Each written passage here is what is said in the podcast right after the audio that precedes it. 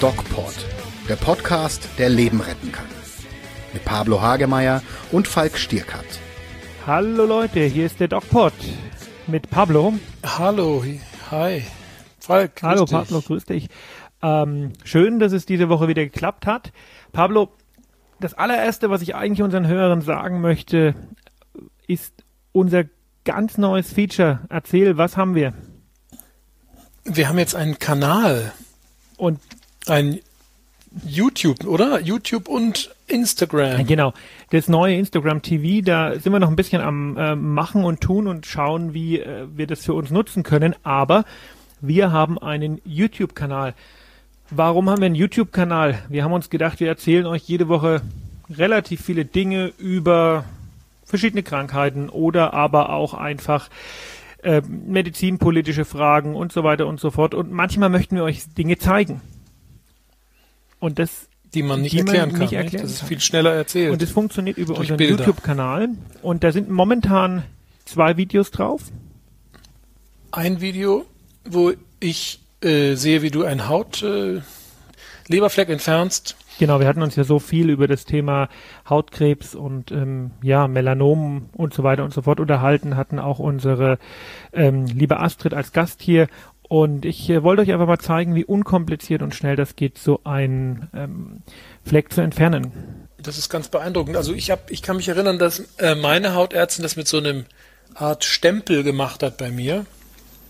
Ich habe nämlich auch mal so ein paar Dinge rausgebaut bekommen. Aber das hast du jetzt so mit der Hand gemacht, nicht so mit der Pinzette. Mit dem Skalpell. Mit der Pinzette tut's vielleicht ein bisschen ja. weh. Nein, mit dem Skalpell. Und ähm, ja, schaut euch einfach an. Mit der Pinzette gehalten. Der Kanal heißt DocPod, YouTube-Kanal. Gibt's bei ähm, YouTube ein und folgt uns. Es gibt noch ein Video, wo ich im Herzkatheterlabor bin und das hat natürlich einen ganz speziellen Hintergrund, denn Pablo, wir unterhalten uns heute über Heute unterhalten wir uns über den Herzinfarkt. Das ist was, ähm, wo, wo du vom äh, Alter her äh, viel näher dran bist als ich. ja, ich spüre sie schon, meine Koronarien. Erklär mal, was ist das, Koronarien und ähm, was ähm, passiert überhaupt beim Herzinfarkt? Ja, also wir leiden irgendwann aufgrund unseres Alters und unserer Ernährung und Bluthochdruck an einer sogenannten Arteriosklerose oder man kann auch Atherosklerose sagen, richtig? Kann man auch. Was, was ist das? Also ich weiß, was es ist, aber erklär es unseren, unseren Zuhörern. Ich erkläre es gerne. So eine Verengung der, der Blutgefäße generell durch Ablagerungen an der Innenwand der Blutgefäße. Und je kleiner der Durchmesser der Blutgefäße ist, desto eher gehen die zu. Ja, man hat ähm, und die kleinsten Gefäße haben wir am Herzen. Nicht die kleinsten, aber die äh, vielleicht nicht unbedingt die, die kleinsten, äh, stimmt. Das Problem am Herzen ist natürlich, dass jedes Gefäß ganz wichtig ist. Denn äh, unser Herz braucht, es schlägt jeden Tag und es braucht kontinuierlich Sauerstoff, um arbeiten zu können. Und ja. ähm, wenn die Sauerstoffversorgung, die ja über das Blut gewährleistet wird, abbricht, dann, ähm, dann ist das echt ein Problem. Und genau das passiert im Endeffekt beim Herzinfarkt. Und das ist ja nicht ein ähm, ein Event, was einfach zack passiert, sondern das ist ein langer, relativ langer Weg. Ich war, und das sieht man auch im YouTube-Kanal, bei Professor Roppers ähm, aus dem Theresienkrankenhaus in Nürnberg, der mhm. mir nicht nur gezeigt hat, wie man so einen Herzinfarkt äh, behandeln kann, sondern der ähm, auch ganz für mich auch neue und interessante Dinge zur ja, Entstehung dieser sogenannten Arteriosklerose, also der Verkalkung der Gefäßwand erzählt hat. Kommen wir hören mal rein. Liebe Hörer, lieber Pablo, wir haben ja heute das Thema Herzinfarkt und ich bin mit einem echten Spezialisten zum Thema Herz, Herzinfarkt und Behandlung des Herzinfarktes verabredet, nämlich dem Herrn Professor Dr. Roppers hier im Theresienkrankenhaus in Nürnberg. Und der hat sich für uns Zeit genommen, um uns ein bisschen was äh, über dieses ganze Thema zu erzählen, Herr Professor. Jetzt ist es so, man hört ja immer öfters eigentlich, dass der Herzinfarkt eine der Haupttodesursachen in Deutschland ist, überhaupt die ganze Herzerkrankung. Viele Menschen haben Stents, viele Menschen müssen Medikamente für das Herz nehmen. Warum ist es eigentlich bei uns so ein großes Problem, die Erkrankungen des Herzens und eben im Speziellen der Herzinfarkt? Ja, lieber Herr Sticker, zunächst mal herzlichen Dank äh, für die ähm, Einladung und für das Herkommen und äh, auch für die Bewegung eines so wichtigen Themas. Denn wie Sie richtigerweise sagen, ist der Herzinfarkt immer noch eines der ähm, Haupttodesursachen äh, in äh, Deutschland. Und dann ist es oft eine Todesursache, die wirklich aus heiteren Himmel kommt und dann natürlich die Angehörigen ratlos zurücklässt. Ähm, Tatsächlich hat sich die ähm, Sterblichkeit am Herzinfarkt in den letzten 20 Jahren deutlich nach unten bewegt, äh, durch bessere medikamentöse und auch interventionelle Möglichkeiten, wie wir es schon gesehen haben, Katheterlabor ein Stichwort, aber auch durch ein bisschen bessere Aufklärung. Die Menschen wissen, was äh, äh, dahinter stecken kann, wenn man eben plötzlich Brustschmerzen bekommt, wenn die ausstrahlen, den linken Arm oder den Unterkiefer. Das ist ähm, doch in äh, vielen Köpfen schon ein bisschen drin, aber äh, die Erkrankung ist häufig, sehr häufig. Ähm, es gibt Risikofaktoren, die eben in einem Land wie Deutschland sehr prominent vorhanden sind. Der Bluthochdruck, äh, der Diabetes mellitus, die Hypercholesterinämie und natürlich Rauchen. Gerade beim Rauchen haben die Frauen sehr aufgeholt in den letzten Jahrzehnten und damit haben sie auch beim Herzinfarkt aufgeholt. Und äh, die familiäre Disposition spielt auch noch eine Rolle. Das sind die fünf großen Risikofaktoren. Und gerade bei denen, äh, die so ein bisschen mit Lifestyle zu tun haben, eben äh, Hochdruck, Übergewicht, Diabetes, Cholesterin, da sind wir ja in Deutschland sehr engagiert im negativen Sinne. Und deswegen haben auch viele Patienten ähm, Probleme Probleme mit der Durchblutung an den Kranzgefäßen. Und die Maximalvariante von solchen Durchblutungsstörungen ist eben der Herzinfarkt. Und der wird immer noch bei 30 Prozent der Fälle nicht überlebt. Und das Dramatische ist, dass in 40 äh, Prozent der Herzinfarkt äh, das Erstsymptom der Erkrankung ist. Die Patienten wissen gar nicht, dass sie äh, eine Erkrankung haben und starten dann gleich mit dem dramatischen Herzinfarkt durch.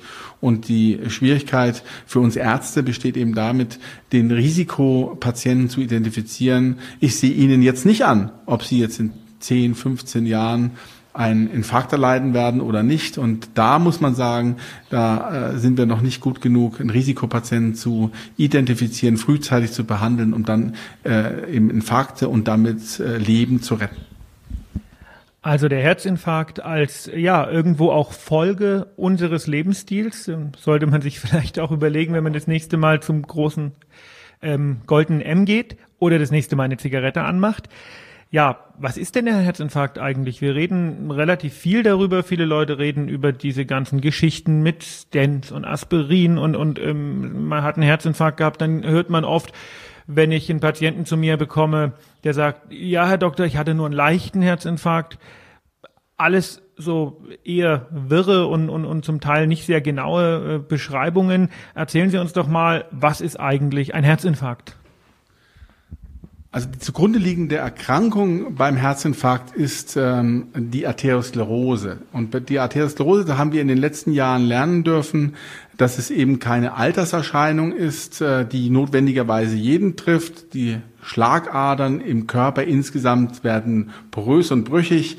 Das war früher die Vorstellung. Mittlerweile wissen wir, dass die Arteriosklerose eine chronische Entzündungserkrankung ist. Und zwar eine Entzündung, die sich in der Gefäßwand abspielt und die frühzeitig beginnt, bei vielen Menschen schon in der zweiten Lebensdekade und dann sehr langsam immer voranschreitet und durch diese Entzündung verändern sich äh, die Herzkranzgefäße. Ähm, äh, sie werden, wenn Sie so wollen, rau. Ja, sie werden anfällig, auch mal einzureißen. Und äh, es ist eben mitnichten so, das war früher die Vorstellung, dass eine solche Entzündung oder eine Degeneration, wie man früher eben dachte, langsam zu einer Verengung der Gefäße führt, bis sie so eng sind, dass kein Blut mehr fließt und ein Infarkt auftritt. Ähm, das ist nicht so, sondern es ist tatsächlich so, dass ein solches entzündetes, chronisch erkranktes Gefäß plötzlich einreißt dann bilden sich an dieser Stelle weiße Blutplättchen, die sich zusammenballen, einen sogenannten Thrombus äh, formieren. Und dieser Thrombus führt dann dazu, dass das Gefäß, das Herzkranzgefäß, was ja das Herz mit Blut versorgt, letztlich die Benzinleitungen des Motors Herz, ja, akut äh, zugeht. Und dann werden die Bereiche, die dieses Benzinleitungen versorgt, die Anteil des Herzmuskels werden nicht mehr mit Blut versorgt und der Patient erleidet einen Infarkt.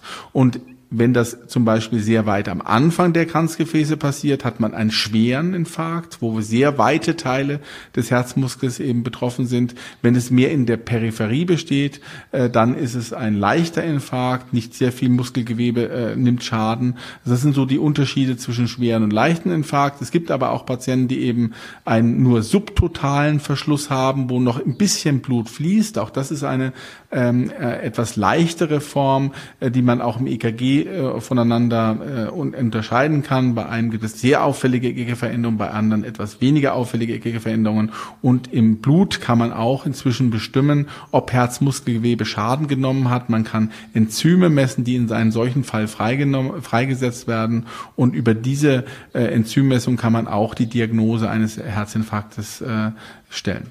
Pablo, du hörst es. Ich ähm, gebe zurück zu dir ins Studio, bedanke mich bei Professor Roppers. Auch von mir herzlichen Dank und schöne Grüße. Ich sehe das in meiner Praxis sehr, sehr häufig. Ähm, das fängt irgendwann an, ich würde sagen so zwischen 30 und 40 dass äh, mhm. die Menschen, äh, ja, die Genetik hat der Professor Roppers ja erklärt, spielt eine gewisse Rolle, aber die Menschen züchten sich das auch selbst ran mit ähm, Suchtverhalten. Und jetzt ist ganz interessant, weil wir jetzt in die psychiatrische Ecke gehen, denn ich glaube, mhm. irgendwo ist der ähm, Herzinfarkt, der ja die Konsequenz dieses metabolischen Syndroms ist, auch ein, mhm. ähm, eine Konsequenz von Suchtverhalten, oder? Ja, also ich kann mich erinnern in meine, an meine Zeit in der Pathologie, da hat mein Professor gesagt, er hat die Arteriosklerose bekommen, weil er Stress am Arbeitsplatz hatte. Also diese Zusammenhänge sind ziemlich eindeutig, ja. Nein, ich meine jetzt äh, tatsächlich gar nicht den, den Stress in dem Sinne, sondern wir reden ja von dem metabolischen Syndrom im Sinne von äh, Bluthochdruck, Stress, okay, aber Rauchen, dann die ganze Frage der Ernährung, äh, ungesunde Fette dazu. und ähm, natürlich auch die ganze Zuckergeschichte. Das hat ja nicht unbedingt alles was mit Stress zu tun, sondern das ist auch einfach ein, äh, ein, ein Lebensstilproblem das stimmt, wobei wir neigen eher zu so Fehlverhalten, indem wir uns Suchtstoffe zufügen, wenn wir irgendwas behandeln wollen, in Anführungsstrichen. Also eine Stresssituation entspannen wollen, indem wir Zucker essen oder viel Alkohol oder viel rauchen. Und das führt dann das im Teufelskreis so noch äh, viel mehr zu solchen Problemen. Genau. Das ist ähm, hochinteressant. Und die Frage, die sich jetzt natürlich so ein bisschen stellt, ähm, woran erkennt man es denn? Ja, man hat so den äh, klassischen Herzinfarkt vor sich, ein, ein Mensch, der da sitzt und sich die Brust hält und ja, wir hören mal rein, was der Professor Roppers sagt, ob das wirklich bei jedem Patienten der Brustschmerz ist, der mhm. den Herzinfarkt ankündigt. Gut, also viele Patienten haben tatsächlich linkstorkale Druckschmerzen oder haben das Gefühl, dass äh, ein schwerer Stein auf der Brust liegt oder dass ein Autoreifen um den äh, Brustkorb herumgelegt ist, der immer enger wird. Ähm, äh, bei einigen Patienten das Klassische ist eben die Ausstrahlung der Schmerzen in die linke Schulter, in den linken Arm oder in den Unterkiefer. Ähm, das sind Schmerzen, die einen Sorge machen, angsterfüllt sind. Diese Patienten, äh, die suchen dann in aller Regel auch den Arzt auf.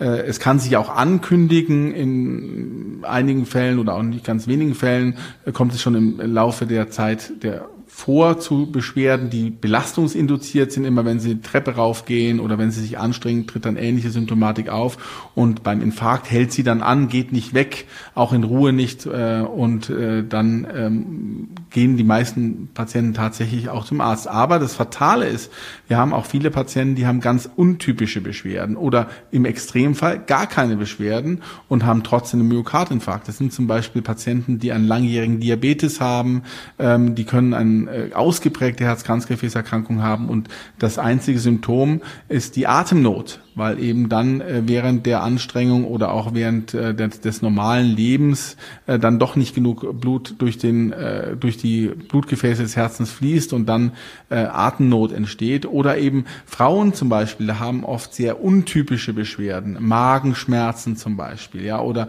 Beschwerden mehr auf der rechten Seite ja. Also sehr schwierig zu differenzieren äh, sind das nun Ursachen, die mit der Durchblutung des Herzens zu tun haben oder sind es orthopädische Ursachen, Beschwerden, die der Magen auslöst, äh, neurologische Probleme. Also nicht immer so eindeutig. Es wäre schön, wenn es so eindeutig wäre, denn das Hauptproblem, was wir haben bei unseren Infarktpatienten, ist die Verzögerung in der Versorgung, die entsteht durch den Patienten, bis er sich entschließt, den Notarzt zu rufen oder selber zum Arzt zu gehen. Diese, diese Zeit, die müssen wir durch Aufklärung, und da finde ich eben solchen, äh, solche eine Aktion von Ihnen sehr, sehr gut, äh, durch Aufklärung reduzieren. Und äh, die Bemerkung sei mir an der Stelle gestattet, tatsächlich haben Männer eine bessere Prognose ähm, äh, bei der Infarktbehandlung, weil sie früher zum Arzt geht. Und das äh, gilt vor allem für verheiratete Männer. Kleiner, ähm, vielleicht auch witziger Nebenaspekt, weil die Frauen ja ihre Männer zum Arzt schicken. Ja, Frauen dagegen sind eher zögerlich, gehen verzögert zum Arzt, werden dann auch weniger aggressiv äh, diagnostiziert und haben deswegen eine etwas schlechtere Prognose. Ähm, ich habe eine Frage, wenn du im Notdienst bist als Notarzt ähm, und da ist eine Frau, die vielleicht gar keine Brustschmerzen hat, aber irgendwie Atemnot, was ist, machst du dann gleich einen, einen Test oder untersuchst du gleich auf Herzinfarkt oder gibst du ähnliche Geschichten. Naja, im Notarztdienst ist es relativ schwierig, direkt äh, auf Herzinfarkt klassisch zu untersuchen, denn was man wissen muss, ist, man sieht einige Herzinfarkte, das hat uns äh, der Professor schon gesagt, im EKG. Das sind die sogenannten ST-Hebungsinfarkte oder auch STEMIs genannt. Mhm. Und ja, wenn jemand Luftnot hat, dann gehört das äh, große EKG, das ist das sogenannte Zwölfkanal-EKG, zur sofortigen Standardabklärung dieser Luftnot. Aber es hm. gibt eben auch Menschen, die haben ein normales EKG und die haben trotzdem einen Herzinfarkt. Und das kann ich im Notarztwagen nicht feststellen. Hm. Und dann macht man die Blutuntersuchung? Dann, genau, und ähm, man untersucht das Blut auf die sogenannten Troponine. Und das sind Enzyme des Herzens, der Herzmuskelzellen, die spezifisch äh, ausgeschüttet werden, wenn die Zellen zugrunde gehen. Das ist einfach Teile der Zelle. Ne? Das ist wie, wie äh, der ja. Mensch besteht aus Haut, Fleisch und Knochen und ähm, die Zelle besteht eben aus äh, Enzymen. Und, und diese Enzyme kann man im Labor nachweisen und man weiß, wenn die also mhm. erhöht sind, dann geht Herzmuskel zugrunde zugrunde, genau. Und es gab noch einen anderen Wert, CKMB, ja, der ist, aber ich, ne? das, das, das zeigt wieder so dein Alter, ne, Pablo? Das ist wieder, als ja, ja, du studiert älter, hast und innere Medizin gemacht hast, bevor du dich der genau. Psychiatrie zugewandt hast, da gab's CKMB noch. Gibt's immer noch, aber man hat äh, eigentlich in der klinischen Praxis äh, zur, ak zur Akutdiagnose des Herzinfarkts keine Relevanz mehr. Hm. Genau. Ja, spannend. Was gibt's denn noch für Enzyme, die steigen? Ich habe mal was von LDH gehört. Alles, äh, also, also das ist alles für die Dinge Akutdiagnose abmessen? nicht wichtig. Ne? Für die Akutdiagnose okay. ist die, das Troponin Nur wichtig. Und wenn du Troponin, also diese Herzenzyme, sie heißen Troponine, wenn du die abnimmst, ähm, einmal und dann drei Stunden später nochmal und die sind beides mal negativ, beziehungsweise haben beides mal keine Dynamik, keine relevante, dann mhm. kannst du das akute Coronarsyndrom, also den, den Herzinfarkt in dem Sinne, kannst du ausschließen. Und dann ähm, geht es so ein bisschen darum, rauszubekommen, wo kamen denn jetzt die Brustschmerzen her? Ja. Und ist denn ja, also Frauen, wie ist denn das bei Frauen, der Geschlechtsunterschied? Also ich meine, Frauen hätten andere Symptomatik als Männer, oder? Nein, Frauen haben einfach äh, etwas häufiger nicht die klassischen Brustschmerzen. Das ist, ja. das ist schon so. Mm, mhm. Die Zeit ist für, für heute leider schon wieder um, Pablo, aber Mensch, Dann haben wir noch, ich glaube, wir haben eine Kleinigkeit vergessen, nach, oder? So, wir legen noch mal Ja, nach. weil wir müssen uns ja, und das äh, sieht man im äh, DocPod YouTube-Kanal, äh, noch mal eine kleine Schleichwerbung dafür. Ja, genau. da ähm, sprechen wir ganz viel mit dem Professor Roppers über die Therapie des Herzinfarktes und wie man, äh, wie man ja eine ein verschlossenes Gefäß, was ja im Grunde genommen den die gesamte Blutversorgung des Herzens und damit auch die Aktivität des Herzens verhindert, wie man das wieder aufbekommt. Und das ist ähm, relativ mechanisch, ist ganz interessant. Und, und wichtig hm. ist einfach, man kann sich das so, so vorstellen, wie wenn man dem Herzmuskel die Luft abdrücken würde. Und ähm, dann hat der Herzmuskel echt nicht mehr lang zu leben. Und wenn man es nicht behandelt, dann ähm, stirbt der Herzmuskel und der Mensch. Und wir Geht werden uns ja. nächste Woche weiter darüber unterhalten und würden jetzt gerne auch so ein bisschen aufrufen, Krankheiten Was interessiert euch? Welche, äh, Ja. welche Dinge wolltet ihr schon immer mal sehen oder wolltet ihr schon immer mal kennenlernen? Soll ich vielleicht für euch, für den ähm, DocPod YouTube-Kanal mal irgendwo ähm, hingehen, vielleicht mal in den OP und was für euch filmen, wo ihr einfach sagt, ich würde echt gern mal wissen, wie so eine Blinddarm-OP aussieht. Sagt uns Bescheid. Wir arbeiten mit ein paar Krankenhäusern hier in der Umgebung echt gut zusammen. Danke dafür. Und Vielen Dank. Ja, wir versuchen äh, ja auch auf eure Wünsche einzugehen, denn wir haben mittlerweile ähm, 1000 Hörer gehabt beim letzten ähm, DocPod. Dafür sind wir Juhu, sehr dankbar Yeah. und ähm, wir wollen, dass das so bleibt und deswegen wollen wir natürlich auf euch eingehen. Bis dahin, Und ähm, ich kann euch auch noch anbieten, eine psychiatrische oder psychotherapeutische Themen, ne, so als Ergänzung zu den körperlichen Geschichten. Wenn ihr da Interessen ha habt oder irgendwas wissen wollt, absolut. kann ich auch mal ein Interview machen. Und nach unserem Thema Herz, Herzinfarkt ähm, kommen zwei große Themen, die zum einen dem Pablo, zum anderen mir ganz wichtig sind. ja, also ich würde sehr gerne über ALS sprechen, Amyotrophe Lateralsklerose. Die Ice Bucket Challenge, ne? ja. Und ähm, ich würde gern über die ähm, Hämochromatose sprechen, eine Erkrankung, die jeder 400. Mensch hat und kaum jemand weiß es. Wow. Und wenn man es ähm, merkt, ist es oft zu spät. Und wenn man es früh merkt, kann man es komplett heilen. Darüber würde ich gerne reden. Wir hören Super. uns nächste Woche Also wieder. dann. Bleibt gesund. Und geht achtsam mit euch um. Ciao. Mehr bei uns im Netz auf nordbayern.de.